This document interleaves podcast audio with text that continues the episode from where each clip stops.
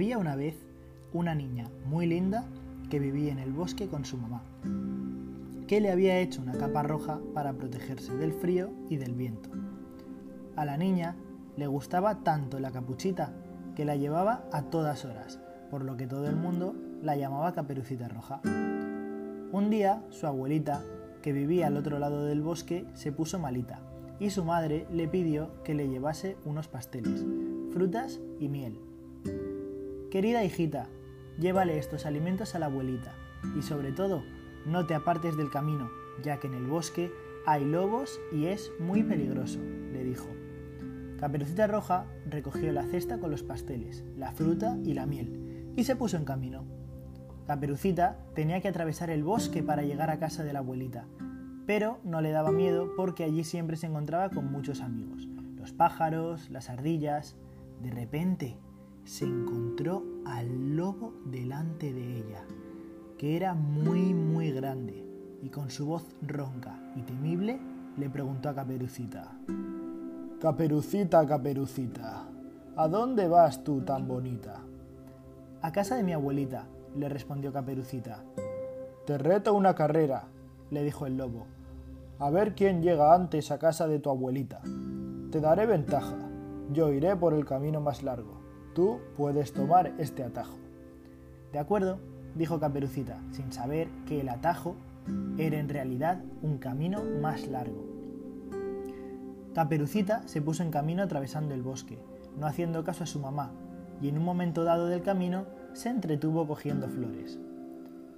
La abuelita se pondrá muy contenta cuando le lleve un hermoso ramo de flores, además de lo que hay en la cesta, pensó Caperucita.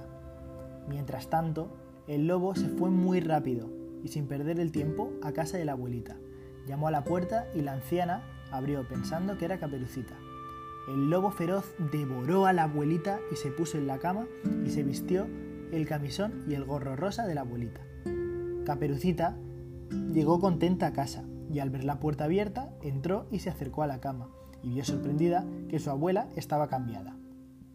Abuelita, abuelita, ¿qué ojos más grandes tienes? Son para verte mejor, dijo el lobo, imitando la voz de la abuela. Abuelita, abuelita, ¿qué orejas más grandes tienes? Son para oírte mejor, siguió diciendo el lobo. Abuelita, abuelita, ¿qué dientes más grandes tienes? Son para comerte mejor, gritó el lobo abalanzándose sobre Caperucita Roja.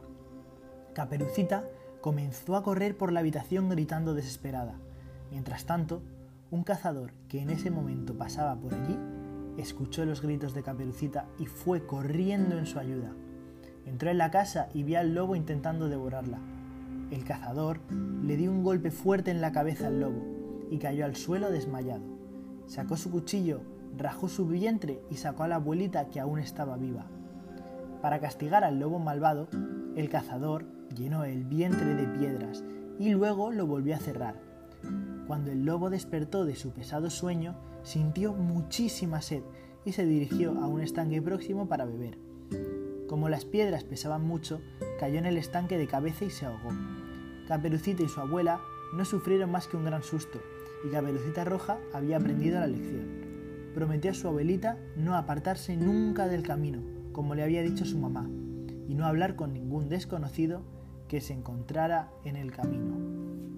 Fin.